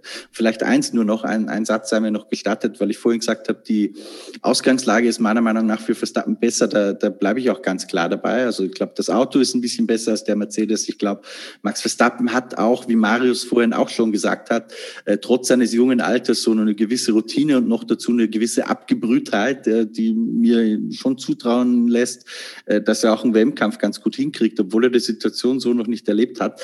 Aber äh, Lewis Hamilton ist statistisch gesehen der erfolgreichste Rennfahrer, den es in der Formel 1-Geschichte je gegeben hat, auch vor Michael Schumacher. Und ich würde einen Teufel tun und den Kerl abschreiben. Also auch wenn der das, das schlechtere Auto hat für die zweite Saisonhälfte, auch das wissen wir noch nicht, aber es sieht momentan danach aus. Ähm, ich traue dem schon zu, dass der über sich hinauswächst. Vorhersagen, wie es wirklich wird, kann keiner. Aber das ist, äh, also die Ausgangslage, die, die könnte einfach nicht packender sein, finde ich. Knallt's, ja oder nein? In Ungarn nein. Okay. Schreibe ich hier direkt mal auf. Marius. Später in der Saison schon nochmal. okay. Marius, was sagst du? Also Knall wäre natürlich spannend für die WM wieder mal. Ich sage mal ja. Gut. Ich, ich auch. Ich sage auch, also ich, es muss nicht sein, dass jemand ausscheidet. Es geht wirklich nur darum, dass sie sich wieder so nahe kommen, dass sie sich auch berühren, dass vielleicht der eine irgendwie nach außen gehen muss oder von der Strecke runter muss. Also ähm, ich, später im Verlauf der Sendung tippen wir natürlich noch die Top 3. Da werdet ihr dann bei mir hören, dass beide auch auf dem Podium landen. Aber ich glaube auch, dass es in der ersten Runde, wenn sie auf 1 und 2 äh, in diese erste Runde gehen, äh, dass es da durchaus zu einer Berührung kommen kann. Und das kann halt was Doofes sein und das werden wir dann natürlich auch wieder ordentlich aufbauschen, wie das halt so ist, ja, um den Druck auch auf diese beiden Fahrer aus Deutschland zu erhöhen, wie ihr das gewohnt seid von uns, ja. Ähm, wir machen jetzt nochmal eine kurze Pause, lassen dieses Thema hinter uns und schauen dann gleich so ein bisschen auf die Teams, von denen man in Ungarn oder von wem kann man in Ungarn eigentlich was erwarten, einen Schritt nach vorne. Äh, das werden wir besprechen. Und Marius als Schweizer äh, hat ein Thema mitgebracht, was sich äh, um Alfa Romeo sauber dreht und um dessen Teamchef Frederic Vasseur. Das wird sehr spannend, bin ich sehr darauf gespannt, was er da so zu erzählen hat und äh, ja, wie Christian und ich dann darauf auch reagieren. Bleibt also dran. Schatz, ich bin neu verliebt. Was? Da drüben. Das ist er. Aber das ist ein Auto. Ja, eben. Mit ihm habe ich alles richtig gemacht. Wunschauto einfach kaufen, verkaufen oder leasen. Bei Autoscout24. Alles richtig gemacht. Hey, Malte Asmus von meinsportpodcast.de hier. Ab März geht's weiter mit unseren 100 Fußballlegenden. Staffel 4 bereits. Freut euch auf Zlatan Ibrahimovic, Michel Platini, Cesar Luis Minotti, Paolo Maldini, um nur mal vier zu nennen. Und bis wir mit der vierten Staffel kommen, hört doch einfach nochmal rein in die bisherigen drei Staffeln. Ronaldinho, Sepp Meyer, Gary Lineker, Lothar Matthäus und viele weitere warten da auf euch. 100 Fußballlegenden. Jetzt. Überall, wo es Podcasts gibt. Hier bei Starting Grid, dem Formel 1 Podcast auf meinsportpodcast.de. Willkommen zurück bei Starting Grid, dem Formel 1 Podcast auf meinsportpodcast.de. Die Vorschau auf den großen Preis von Ungarn auf dem Hungaroring in der Nähe von Budapest. Es geht ja nicht nur um die Top-Teams und äh, um das, was ganz vorne passiert, sondern auch um das, was dahinter passiert. Denn auch die Konstrukteurs-WM dahinter ist sehr spannend. Der Abstand zwischen McLaren und Ferrari für den dritten Platz in der Konstrukteurswertung ist recht gering, Christian. Auf dem Papier würde ich jetzt sagen, Vorteil Ferrari am Wochenende, weil Ungarn äh, als, aus, vom Layout her, glaube ich, dem Ferrari ein bisschen mehr entgegenkommt als dem McLaren. Würdest du da mitgehen? Da würde ich tatsächlich mitgehen. Vor allem äh, positiv stimmt mich, dass sie auch in Silverstone auf einem sehr frontlastigen Kurs eigentlich keine großen Reifenprobleme gehabt haben, äh, was ja in der Vergangenheit äh, öfter mal der Fall war. Wir erinnern uns an Le Castellet, da wurden sie ja ganz brutal abgestraft, aus genau dem Grund, äh, mit verschleißenden Reifen. Ungarn, wissen wir, kann heiß sein, auch sehr frontlastiger Kurs mit sehr vielen Kurven, wo kaum dazwischen mal Zeit ist, ähm, wo der Reifen auch mal ein bisschen kühlen kann. Ähm, aber Ferrari hat das zuletzt sehr gut gemeistert. Und von einem Extrem, das wir in äh, Le Castellet beobachtet haben, äh, gab es in den letzten Wochen, das ist fast ein bisschen untergegangen in der ganzen Berichterstattung, aber durchaus das andere Extrem. Ich erinnere mich an ein, zwei Rennen, wo Sainz die längsten Stints gefahren ist. Also äh, Ferrari ist ganz klar auf dem Weg nach vorne, auch mit diesem Auto. Ähm, und Ungarn wäre noch vor drei, vier, fünf Wochen ein echtes Angstrennen für die gewesen. Inzwischen mache ich mir da keine großen Sorgen. Also tendenziell auch bisschen Vorteil Ferrari im Duell mit McLaren, würde ich meinen. Ganz interessant ja auch, Marius, wir hatten ein, ein On This Day vor einigen Tagen hier auf unserem Instagram-Kanal, startinggrid-f1, mit Daniel Ricciardo, der 2014 in Ungarn seinen zweiten Formel-1-Sieg feiern konnte. Und Ungarn ja eine Strecke, äh, da war ich 2018, ich erinnere mich, äh, dass er da reihenweise Autos in der ersten Kurve auf der Bremse überholt hat. Und ich glaube, die meisten Überholmanöver im ganzen Rennen hatte. Also eigentlich auch eine Strecke, die ihm liegt, aber man weiß halt nicht genau, ob das mit dem McLaren, wie er aktuell für ihn läuft, dann auch so funktionieren wird, ob das dann wiederholbar ist ist da auch deiner Meinung nach aktuell wirklich, und das haben wir jetzt schon einige Male angesprochen, aber das verdichtet sich meiner Meinung nach immer auch ein bisschen immer weiter, dass Ferrari aufgrund dieses, dieses Fahrerduos Leclerc und Sainz, die ja beide auf einem extrem hohen Level fahren und beide auch mit dem Auto sehr gut klarkommen, dann doch den Vorteil gegenüber McLaren haben mit Norris und Ricardo, zumindest aktuell? Ja, ich glaube, die haben den Vorteil. Ich meine, in Silverstone sah es so aus, als hätte Ricardo sich gefangen in der Quali am Freitag war nur, nur knapp hinter Norris, aber dann im Rennen vor allem hat er schon arg abreißen lassen müssen. Und wenn bei Sainz nicht der 12 Sekunden Stopp gewesen wäre, hätte er Ricardo locker geschnappt. Nur weil äh, Ricardo den besseren Motor hatte, konnte er sich dann noch davor halten. Und auch mit Leclerc haben die Ferrari-Leute einen wirklich tollen Mann, der jetzt halt eben auch in Silverstone zeigen konnte, dass er sogar das Zeug zum Sieg hat. Und durch diese Motivation in der letzten Zeit werden sie wahrscheinlich äh, noch hungriger denn je sein. Und sie haben ja vor der Saison nicht so hohe Erwartungen gehabt. Und jetzt können sie sogar um Platz drei kämpfen. Also ihr größtes Ziel ist ja eigentlich next, ab nächstem Jahr die, die WM. Und wenn sie jetzt doch noch einen Achtungserfolg mit dem dritten Platz erzielen könnten, nach dem letzten desaströsen Jahr 2020, dann wäre das sicher toll für die. Ja. Dahinter finde ich es halt auch nochmal spannend, weil ähm, ich möchte mal gerne einen äh, Namen hier ins Spiel bringen, der mir in den letzten Rennen sehr imponiert hat. Lance Stroll, ja. Ähm, und das geht so ein bisschen unter, finde ich, Marius, denn er hat dieses Team, also ja, Sebastian Vettel ist grundsätzlich gut unterwegs, meiner Meinung nach, im Aston Martin, obwohl es vielleicht ein bisschen besser sein könnte. Aber Lance Stroll schafft es aktuell in den Rennen, so viel aus dem Auto rauszuholen, ist, finde ich, einer der, der größten Gainer der Saison, was, was die, die reine, das reine Aufholen an Platzierung angeht, wenn er es jetzt im Qualifying mal auf die Strecke bringen könnte. Ich habe diese Woche äh, bei den indischen Kollegen von Beloso Sports äh, mitgemacht im Formel 1 Podcast und habe Lance Stroll die Wildcard zugeschustert für, für Ungarn. Letztes Jahr ist er Vierter geworden da im Racing Point.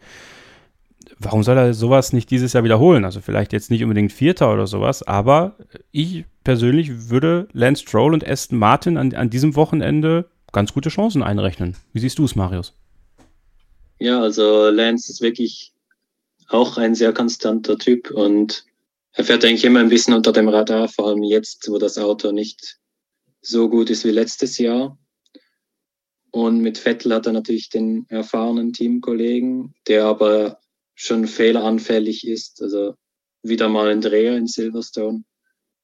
War auch schon lange, länger Zeit nicht mehr, nachdem wir gedacht hatten, jetzt kommt der Aufwärtstrend.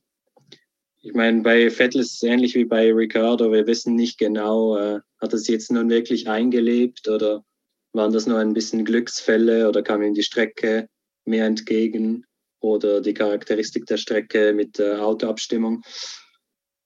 Ich meine, Ja, Aston Martin, sie sind auf dem Aufwärtstrend. Anfang der Saison waren sie, glaube ich, zwei Rennen wirklich nicht so dabei. Und jetzt haben sie halt profitiert, dass Alpine und Alpha Tauri nicht so gut zurechtkommen. Ja, man muss schauen. Mein letztes Jahr war natürlich auch vom Regen geprägt in Ungarn, die Startphase. Und Aston Martin war ja das drittschnellste Auto faktisch. Aber ja, also ich traue dem Lenz schon mehr zu, als ihm so üblicherweise irgendwie äh, gesagt wird, ja eben, äh, er ist nur da wegen seinem Vater und so. Also es kommt auch wahrscheinlich auf sein Qualifying an, weil da nicht so einfach zu überholen ist in Ungarn. Im Qualifying ist er ja nicht immer der Beste, aber im Rennen kann er dann wirklich sein Können entfalten. Also es kommt auch ein bisschen auf das Qualifying an. Ja, größtenteils bei ihm leider wieder Christian. Ne? Also das Qualifying war ja auch schon im vergangenen Jahr und, und, eigentlich auch schon durch seine ganze Karriere in der Formel 1 so ein bisschen das, das, das Problem bei ihm. Also im Rennen zeigt er eigentlich ja auch, dass er schnell ist, dass er gut überholen kann, dass er, dass er auch bei der Musik ist, aber im Qualifying kriegt er das nicht auf die Kette. Ist natürlich ganz wichtig für Aston Martin jetzt auch und, und Marius hat ja richtig gesagt, die Konkurrenz ist natürlich da nicht McLaren und Ferrari, sondern eben Alpine und Alpha Tauri dass man die hinter sich lässt. Und, und wie, wie siehst du da die Chancen von, von Vettel und, und Stroll, das auch zu schaffen an diesem Wochenende? Müssten ja eigentlich gut sein mit dem Auto. Also erstmal bin ich schwer beeindruckt, Kevin, was wir immer wieder für Leser mit, mit welchem Fachwissen äh, drin haben. Leser, Zuhörer im Podcast sind ja Zuhörer, Leser, man verzeiht mir das. Also großes Liegt Kompliment nur an Formel1.de. ähm, Aston Martin und, und Budapest, da, da tue ich mir brutal schwer, das einzuschätzen, ehrlich gesagt. Das, es wäre jetzt in den letzten Jahren nicht eine klassische Force India oder Racing Point Strecke gewesen. Es ist auch nicht eine klassische Mercedes-Strecke.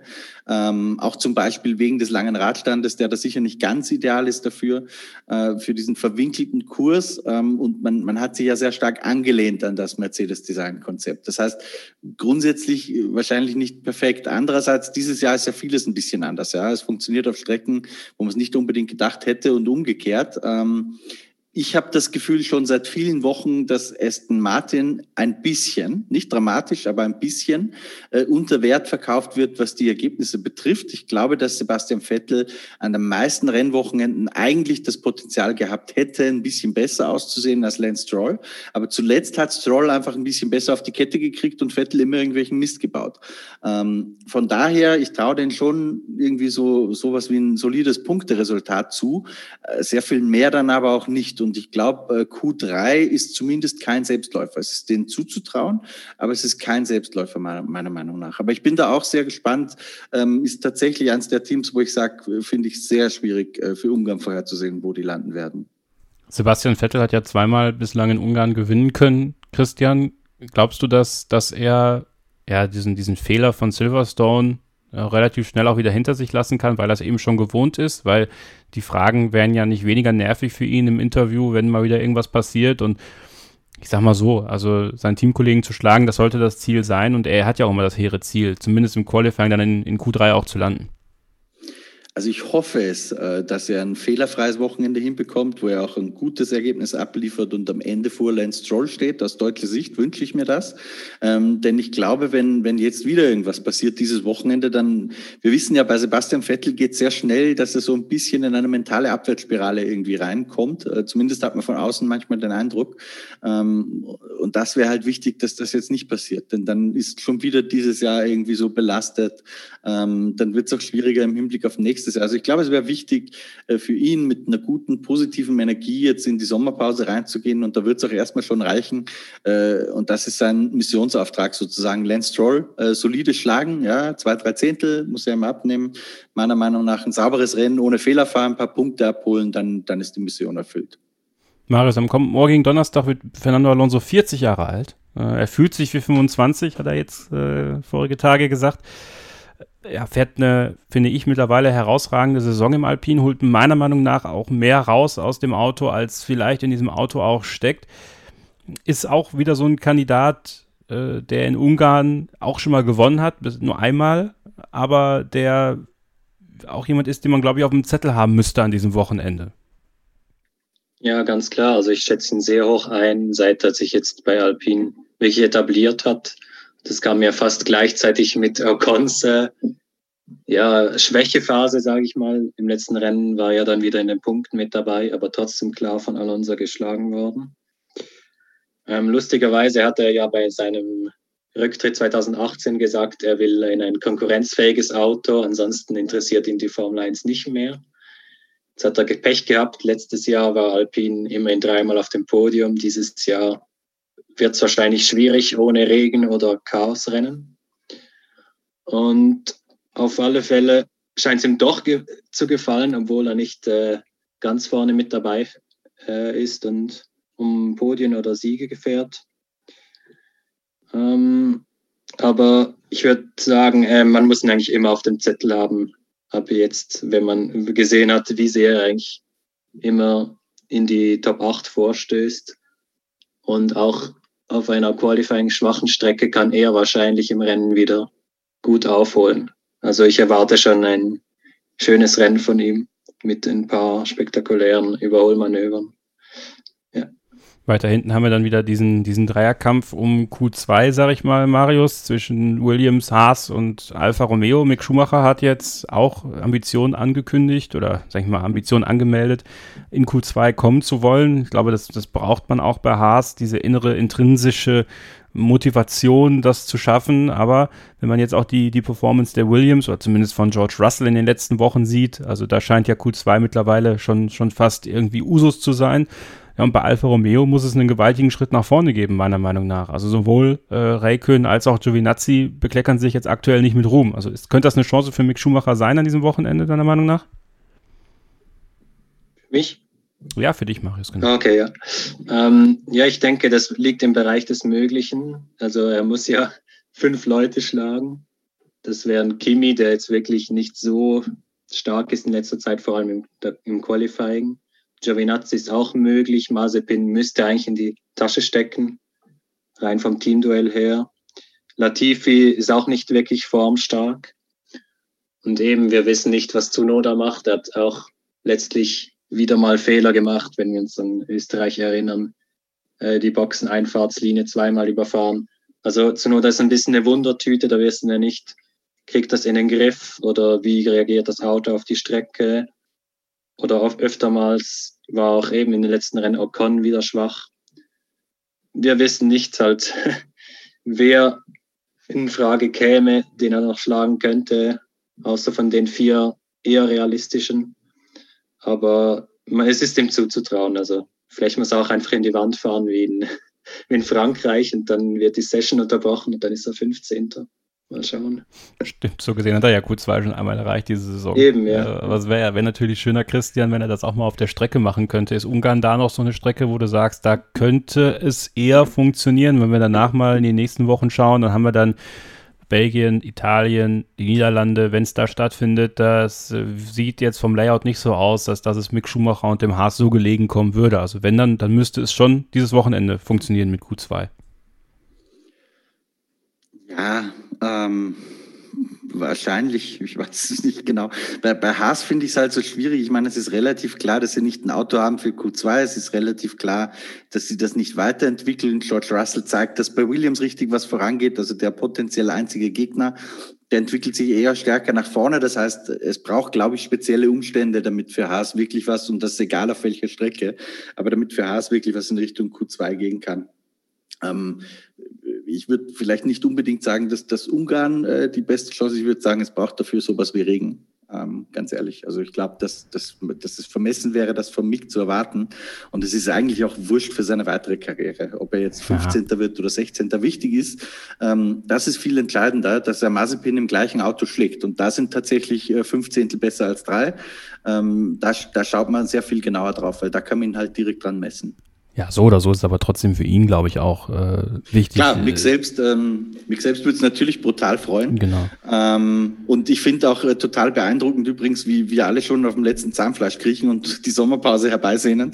Äh, und Mick sagt, von mir aus könnte es auch durch weitergehen. Ja, Tripleheader gibt sie mir. Ähm, also der hat schon, der hat schon richtig Lust drauf. Hat ja genug noch nach der Sommerpause vor sich. Also ich glaube, wir gucken, wie viel, wie viel Zahnfleisch dann noch übrig bleibt. Wir machen nochmal eine kurze Pause und dann nehmen wir gleich äh, Marius Thema rein. Es geht um Alfa Romeo, es geht um Frederic Vasseur und ähm, eine sehr interessante Sichtweise auf die Dinge, die vielleicht ein bisschen anders ist als das, was, was wir so über Frederic Vasseur erzählen. Er wohnt in der Schweiz, er sieht das ein bisschen näher, hat da eine andere Ansicht zu und die hören. Schatz, ich bin neu verliebt. Was?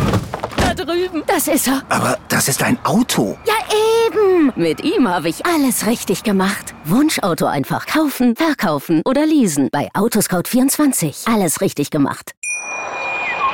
Dann gleich nach einer kurzen Pause hier bei Starting Grid, dem Formel 1 Podcast auf meinsportpodcast.de. Ein letztes Mal zurück hier bei Starting Grid, dem Formel 1 Podcast auf meinsportpodcast.de. Kevin Scheuren, Christian Nimmervoll und Marius Jean-Mer aus der Schweiz bringen euch auf Touren für den großen Preis von Ungarn. Am Wochenende Rennstart wird am Sonntag um 15 Uhr sein und dann, äh, wir haben es ja vorhin so ein bisschen anklingen lassen, wird auch das Alfa Romeo Sauberteam natürlich an den Start gehen. Am Freitag übrigens äh, Robert Kubica im freien Training im Einsatz. Der darf mal wieder ran, wenn auch viele polnische Fans da sein in Ungarn. Deswegen glaube ich eine, eine ganz schöne Sache für ihn auch der Teamchef, Frederik Vasseur, das ist ja einer, der mit sehr viel Respekt gesehen wird äh, in der Formel 1, im Formel 1 Zirkus, wurde ja auch sogar als äh, Nachfolger von Jean Todt äh, oder als, ja doch, Nachfolger von Jean Todt, aber auch als äh, das, was Stefano Dominicali jetzt macht, sportlicher Leiter der Formel 1, so ein bisschen gehandelt, äh, ist gut befreundet mit Toto Wolf, haben wir mal eine WG gehabt, Christian erzählt das ja auch immer wieder ganz gerne, bringt da ja auch Valtteri Bottas ins Spiel vielleicht, bei Alfa Romeo nächstes Jahr zu fahren, also so grundsätzlich und auch bei uns ist er bislang immer gut weggekommen. Marius, du hast mir, als du mir dein Thema geschickt hast, eine sehr, sehr lange Nachricht geschrieben, äh, warum du denkst, dass Frederik Vasseur äh, vielleicht ein bisschen zu positiv sogar auch von uns gesehen wird. Führ das doch mal ein bisschen aus. Ja, also erstmal vorweg, ich bin kein Riesen äh, Alfa Romeo-Fan, aber natürlich bin ich auch froh, wenn sie gut dran sind und nicht immer äh, hinten rumgurken. aber ähm, also Fred Vasseur, er wird eigentlich gesehen, sein Ruf ist eigentlich schon sehr positiv, wie ihr es schon angesprochen habt. Äh, er kann gut mit Junioren umgehen, hat schon viel, mit vielen äh, Fahrern gearbeitet, die jetzt in der Formel 1 sind. Aber er war ja früher auch mal äh, Chef von Nachwuchsserien, Formel 3 oder sogar mit Lewis Hamilton hat er mal gearbeitet, 2005 oder 2006, glaube ich. Ähm, auf alle Fälle die Frage, was sind äh, die Ziele von Alfa Romeo? Will man denn wirklich ein äh, Nachwuchsteam sein oder will man wieder etwas unabhängiger werden von Ferrari? Man hat ja jetzt erst kürzlich äh, den Alfa Romeo Deal verlängert, aber es scheint jetzt nicht mehr so eng wie zuvor. Das ist eben natürlich auch die Möglichkeit, dass Haas wieder enger an Ferrari heranrückt. Das werden wir alles noch sehen. Ähm, auch Alfa Romeo ist jetzt nicht unbedingt negativ konnotiert, es ist eine schöne Marke, viel Historie und schon lange in der Formel 1 mit dabei. Aber eben, man verlässt sich auch wie eine Art auf das Ferrari-Geld und man muss ja auch einen Juniorenplatz abtreten. Und vor allem jetzt mit der Fahrerpaarung, ja, man seit den letzten Rennen nicht mehr äh, so viel Positives zu Kimi und Giovinazzi, die beide, ja, Kimi vielleicht eben langsam zu alt. Giovinazzi hat sich auch nicht wirklich stark verbessert. Und ähm, ja, als Vasseur das erste Mal zu äh, Sauber kam, hat er ja den äh, Honda-Deal über Bord geworfen, den Monisha Kaltenborn abgeschlossen hatte. Und wenn ich jetzt zurückdenke an 2017, da wollte ja McLaren unbedingt von Honda loskommen und mit Renault äh, eine neue Ära gründen, die dann vielleicht ein bisschen erfolgreicher wieder werden sollte. Auf alle Fälle, Honda wäre ja dann wie der einzige Motorenausrüster gewesen, der dann mit äh, Sauber wie ein Werksteam auf eine Art äh, begründet hätte. Und wie auf Beyond the Grid Minisha Kaltenborn äh, über Honda geredet hat, da war es für sie eine, eine lange Verhandlung mit Honda, bis sie dann wirklich den Deal zu, zustande bringen konnten. Und ja, ich finde ein Alternativszenario sauber Honda sehr spannend. Wir werden es natürlich nie erfahren, weil jetzt Honda eh austritt. Aber was hält denn ihr davon? Christian. Also ich, hätte das auch im, vor allem mit dem Wissen im Nachhinein, wie sich Honda jetzt äh, in der Kooperation mit Red Bull entwickelt hätte, hätte ich das auch wahnsinnig spannend gefunden, äh, das auch bei Sauber zu sehen. Was wir natürlich nicht im Nachhinein einschätzen können, Marius, wie du ganz richtig sagst, ist, ähm, hätte das bei Sauber die gleiche Entwicklung genommen. Ja, dass ich möglicherweise nicht, ist, wir, wir können darüber sowieso nur spekulieren, aber es wäre jetzt meine Vermutung, weil ich glaube, dass der, der A, der Erfolgsdruck und B, auch die Erfolgsaussicht äh, bei Red Bull einfach viel größer war und ist. Also ich glaube schon, dass das äh, auch die Mittel, die ein Team wie Red Bull bei Simulationstechnologie und so hat, obwohl der Sauber, das muss man auch dazu sagen, nach wie vor sehr gut ausgestattet ist, in Himmel immer noch aus der BMW-Ära.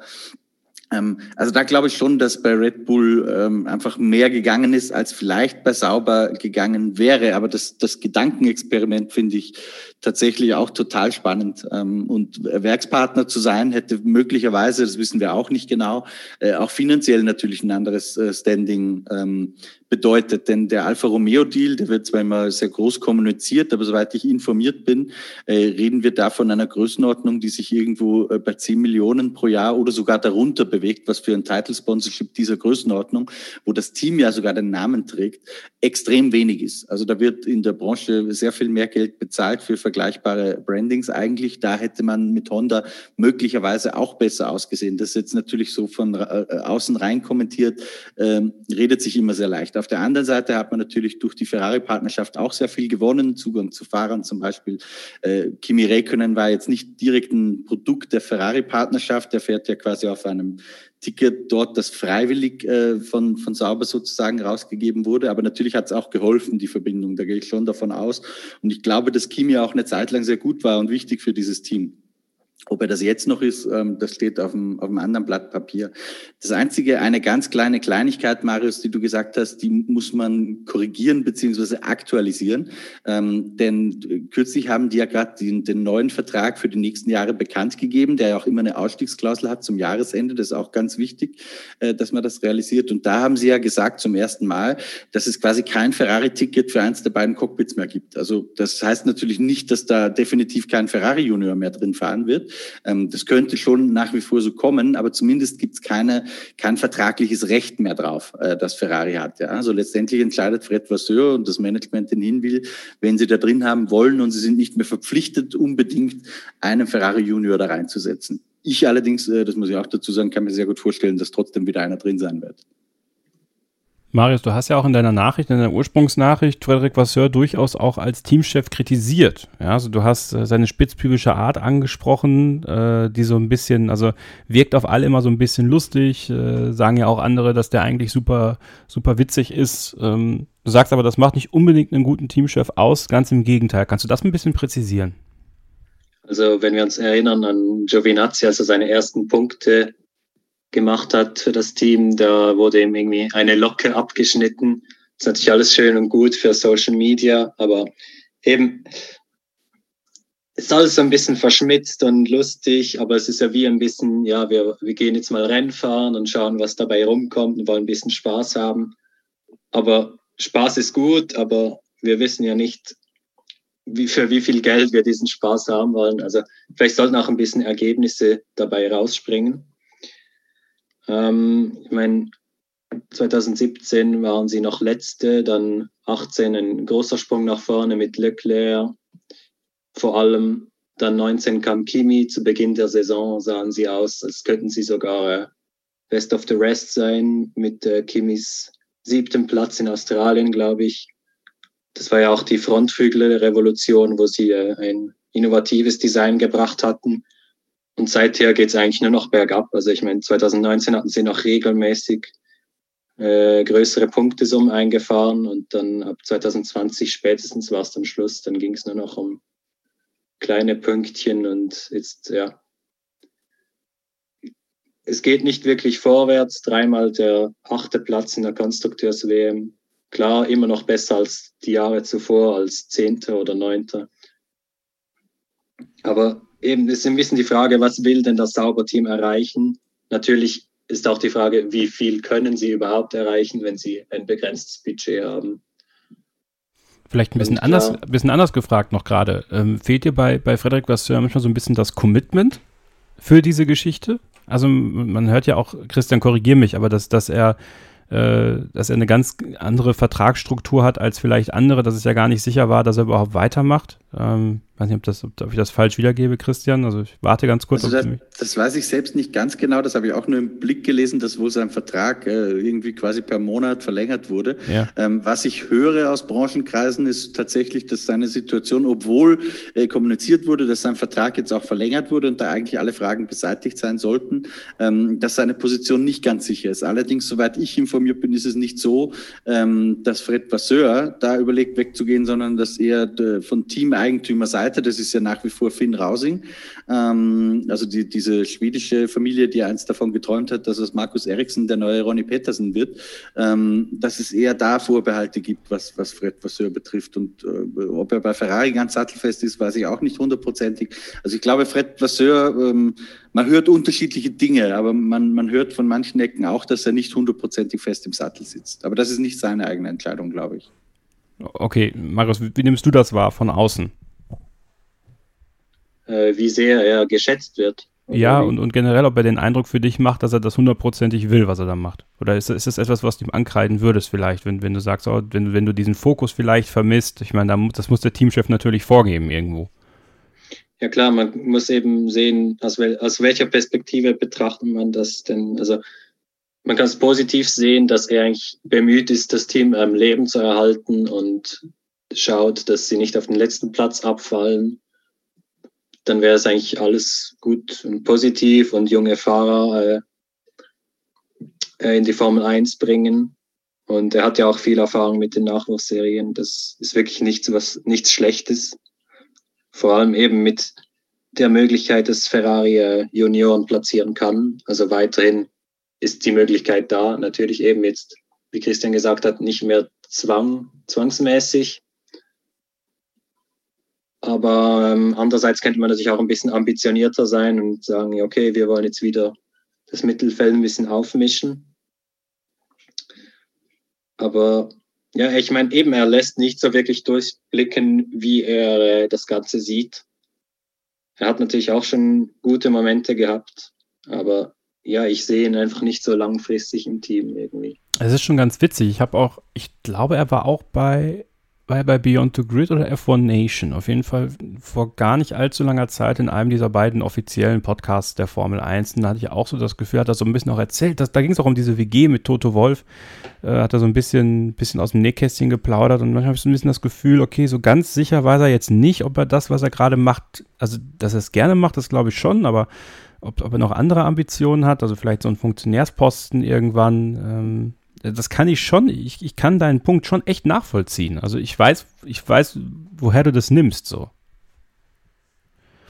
Aber glaubst du denn, dass Valtteri Bottas jemand ist, also wenn der jetzt kommen würde, äh, jemand ist, der diesen, diesen Weg ins Mittelfeld auch wieder ebnen könnte für, für Alfa Romeo?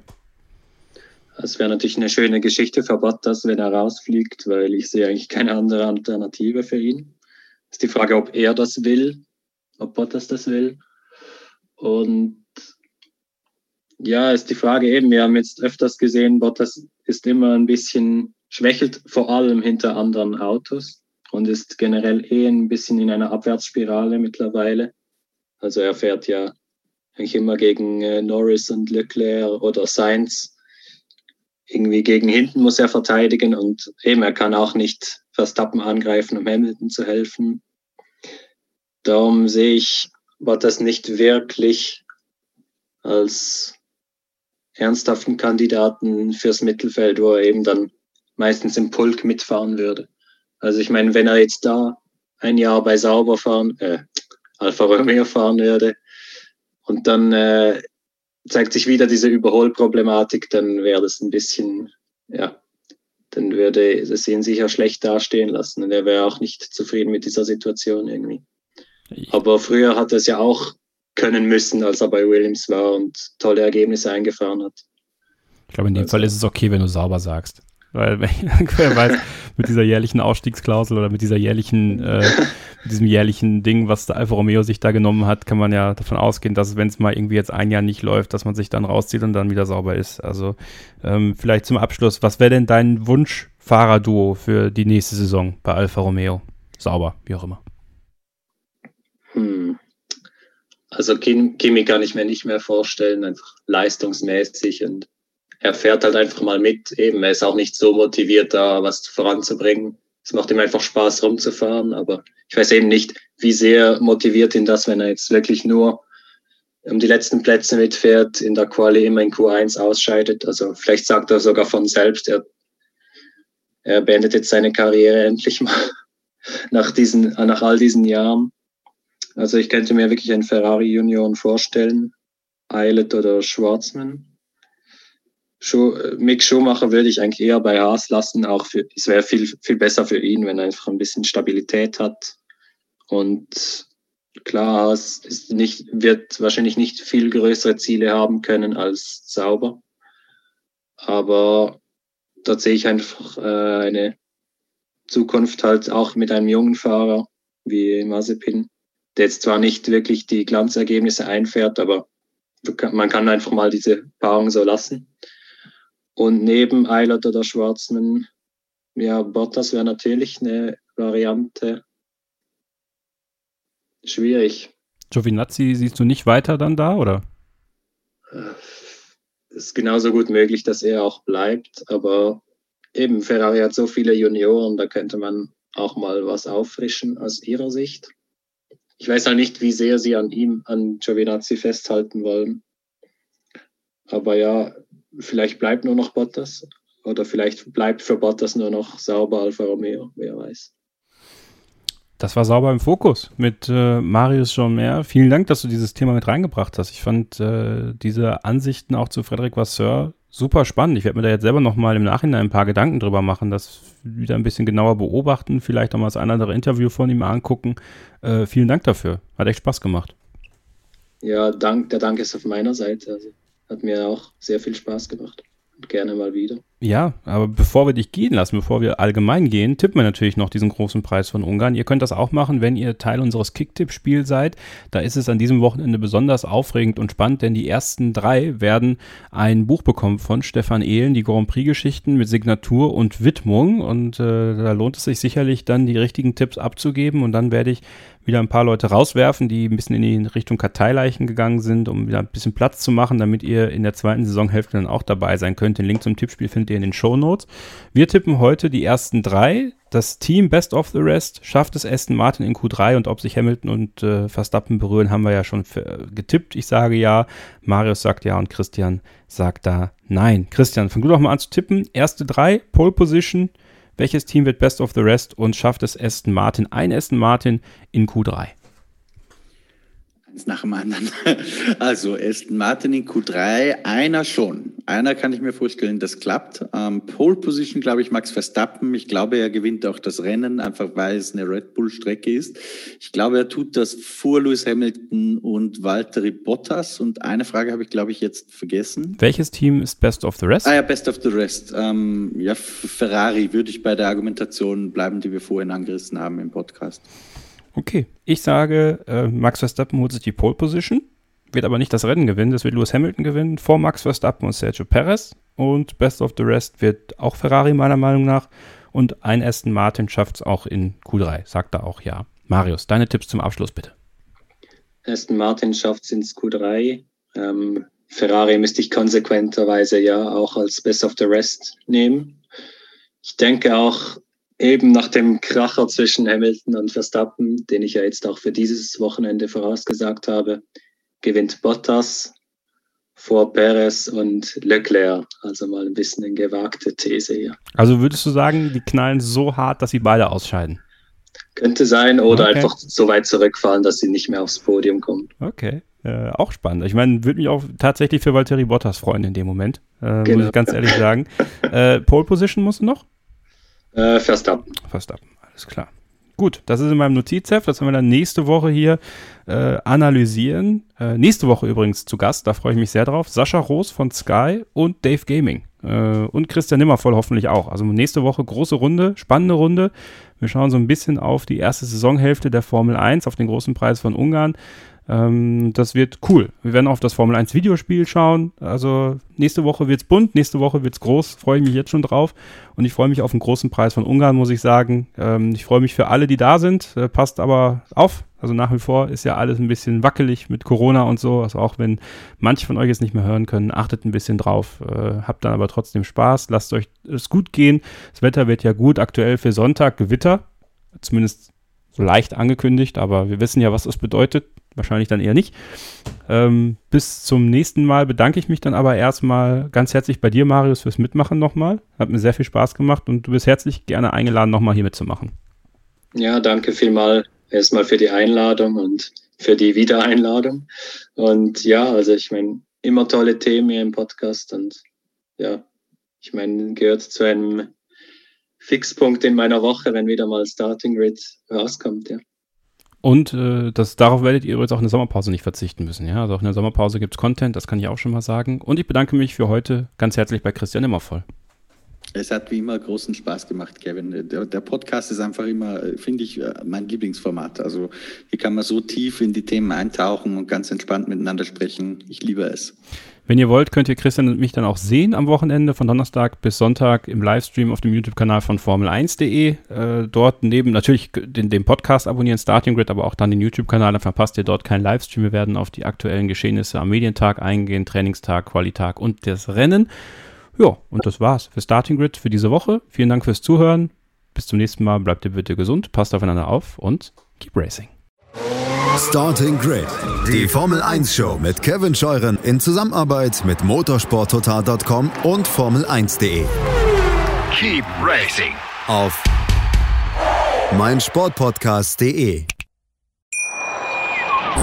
Schatz, ich bin neu verliebt. Was? Drüben. Das ist er. Aber das ist ein Auto. Ja, eben. Mit ihm habe ich alles richtig gemacht. Wunschauto einfach kaufen, verkaufen oder leasen. Bei Autoscout24. Alles richtig gemacht. Wie baut man eine harmonische Beziehung zu seinem Hund auf? Puh, gar nicht so leicht. Und deshalb frage ich nach, wie es anderen Hundeeltern gelingt, beziehungsweise wie die daran arbeiten. Bei Iswas Dog reden wir dann drüber. Alle 14 Tage neu mit mir, Malte Asmus und unserer Expertin für eine harmonische Mensch-Hund-Beziehung, Melanie Lippisch. Ist was, Dog? Mit Malte Asmus. Überall, wo es Podcasts gibt.